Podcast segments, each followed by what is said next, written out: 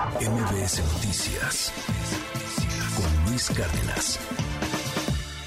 Hoy es viernes de Cultura Digital con la doctora Laura Coronado y de nueva cuenta viene este asunto de la responsabilidad de las autoridades en el uso de redes sociales por una determinación a la que ha llegado la Suprema Corte de Justicia de la Nación. Cultura digital y además tema jurídico. Tu mero mole, querida Laura, ¿cómo estás? Feliz con estos temas. La Sí, verdad, sí está la bueno. prim- este está buenísimo, ¿no?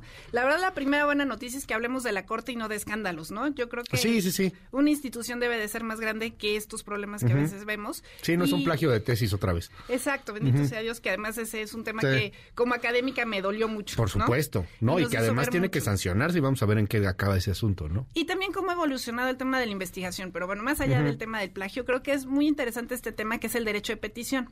Eh, viene esta resolución de la primera sala, el ponente fue el ministro Pardo, y lo que nos dice es que hay un ciudadano de Guadalajara que le solicita la cuenta oficial del ayuntamiento dos preguntas y una pues una petición por así decirlo como informa, ¿no? Y que no le responden, entonces eh, acude a distintas instancias y la corte atrae el caso porque es trascendente. Y claro que es trascendente porque estamos hablando del poder de las redes sociales y este tema del derecho de petición. ¿Qué es lo que pedía esta persona? En uno de los primeros comentarios o tweets que hace es, oye, ¿qué pasó con el gasto que se utilizó con una reparación de un puente peatonal, un paso a desnivel? Otro es que dice, oye, ¿qué están haciendo para este eh, inhibir o sancionar a las personas que están apartando lugares en esta avenida? Ok. O sea, está pidiéndole cuentas a la autoridad y entonces la autoridad responde otras cosas. Y la última, si es una petición en donde dice, oye, me gustaría que pusieran pavimento hidráulico en esta zona. Entonces lo que dice es, oye, ¿por qué la cuenta sí se utiliza para tener comunicación y unas peticiones de manera discriminada sí las contesta, ¿no? Cuando le dicen, oye, lo están haciendo genial, contesta. Y cuando yo te pregunto algo, no me respondes. Y como diría Julio Jaramillo, odio quiero más que indiferencia.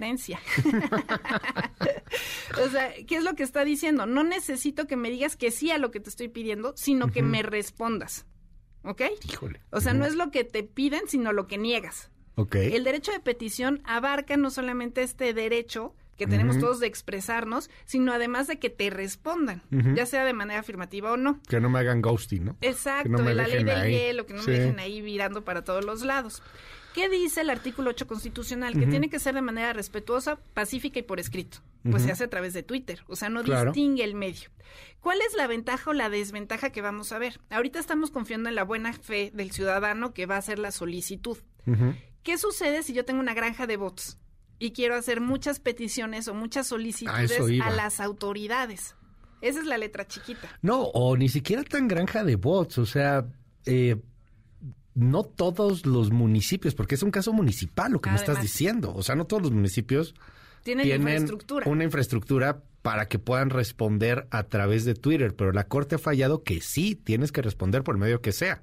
Es que lo que está diciendo la Twitter, Corte... Facebook, Instagram, Quai, lo y que es sea. súper interesante. Uno es que tiene que ser una cuenta oficial y que esa cuenta se utilice Ajá. para comunicarse y tener interacción con los ciudadanos. Ok. Si yo la tengo solamente de comunicación social, entonces no estaría obligado, no sé si me explico. Sí. O sea, si solamente voy a dar avisos, pero si en el momento en que yo la habilito y digo, esta es mi cuenta oficial y vamos a interactuar con los ciudadanos, ahí sí ya tengo obligación de responder. Pero esta es mi cuenta oficial del municipio. Exacto. O sea, es el municipio del estado. Bueno, fue de la ciudad de ajá, Guadalajara. Sí.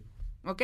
Y es la cuenta oficial del municipio. Exacto. Cuando el presidente municipal se vaya, o la presidenta municipal se vaya, sigue siendo esa cuenta la oficial del municipio, ¿no? Y tiene que seguir con esa obligación. Ajá. Ahora, esto es una decisión que sirve de precedente y es Sí. obligatorio para el municipio de Guadalajara, no para todos los municipios. Pero vamos a ver mucha lluvia de amparos y entonces se va a crear muchos precedentes Pues sí. y se hará jurisprudencia. Y lo mismo sucedía hace tres, cuatro años, no sé si te acuerdas, con Fernando Belauzarán y con Martí Batres. Sí. Que lo había bloqueado y que no lo podían bloquear. Hubo otro caso también muy conocido del entonces fiscal de Veracruz con unos periodistas que también los habían bloqueado y entonces la Corte lo que ha dicho es, tú como funcionario público tienes que garantizar las prerrogativas fundamentales de los ciudadanos a través de redes sociales. Oye, pero a ver, entonces, en este caso de los municipios va a ser muy interesante. Municipios, gobiernos, la Cámara de Diputados, Sí, cualquier esfera de gobierno. la Cámara de Senadores, o sea, cualquiera tiene que responder. Fallo de la Corte. Pero en el otro antecedente que nos das de, de los políticos en, en particular, les vale cacahuate, Lau. Sí, porque A mí me bloquean. tienen bloqueado como 10. Bueno, pero Bueno, más. porque eres medio... Yo porque soy ahí muy eres medio de Sí, ya. hostigar, ¿no? Ya, Ok. ya sería otra cosa. Pero más Querías allá de decir la otra broma- palabra, pero bueno. Sí, pero- Es más, ya me, bloqueo acordé- también, Laura. Me acordé que era viernes. Sí. Eh, no, lo que sucede aquí es, y es muy interesante, es que incluso ya se había percibido en el caso de Martí Batres que si no se iba a ir a la cárcel. O sea, llegamos hasta ahí que no hacía caso y entonces dijeron, vamos a irnos por la vía penal. Si no, lo de- si no desbloqueaba. Exacto, porque tenía que ejecutar la sentencia. O sea, ya era un, un amparo que era definitivo. Ok. O sea, ya era una suspensión que se tenía que cumplir.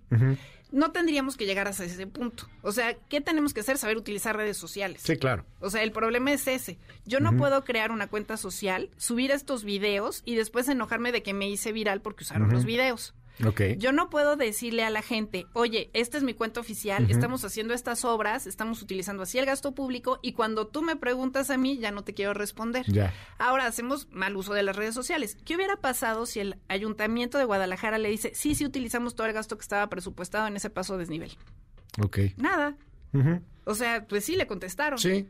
Oye, es que queremos pavimentar. Sí, sí, lo checamos. O sea, el que te... Ya con eso hay una respuesta. Exacto. Formal, pacífica, clara.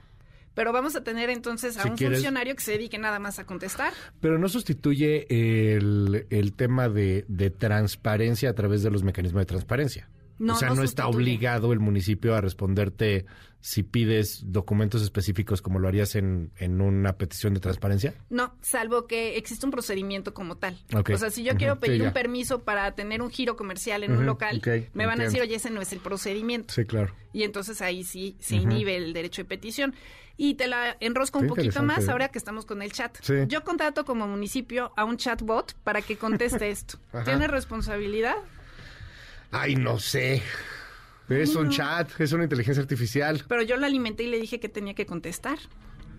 Pues el municipio, ¿no? Tiene la- el chat, el no. programador, quien contestó. Pero el programador, o sea, a lo mejor es inteligencia artificial, ya, ya la venden. Pues es chat.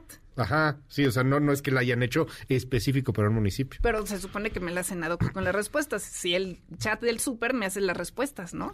Está muy interesante el planteamiento. Doctora, se nos fue el tiempo, perdón. Este, te seguimos en tus redes. Mil gracias. Me pueden seguir en arroba soy Lau Coronado para seguir hablando de estos temas. ¿Sabes qué? Estos asuntos, te apuesto que los, o sea, la mayor parte de la clase política piensa que estamos hablando en chino. Pero es lo que me da mucho miedo. Sí. O sea, ¿te acuerdas No, que hemos no, no platicado tienen aquí idea que, de lo que no viene. saben cómo No funciona TikTok, no saben cuál es el negocio de las Sí. redes sociales y las quieren regular y entonces estamos en muchos problemas No, por no, eso. no tienen ni idea. Yo, desde que platicamos de chatbot, de chat GPT, se lo he mostrado a varios políticos. a- eh, se- me he reunido así de pronto y les da un terror. O sea, están a punto de romper el celular. Y es como ciencia es así. ficción para no, ellos. sí, es como ciencia ficción. O sea, están, viven en otro mundo, pero ya lo platicaremos. Doctora, muchísimas gracias. MBS Noticias con Luis Cárdenas.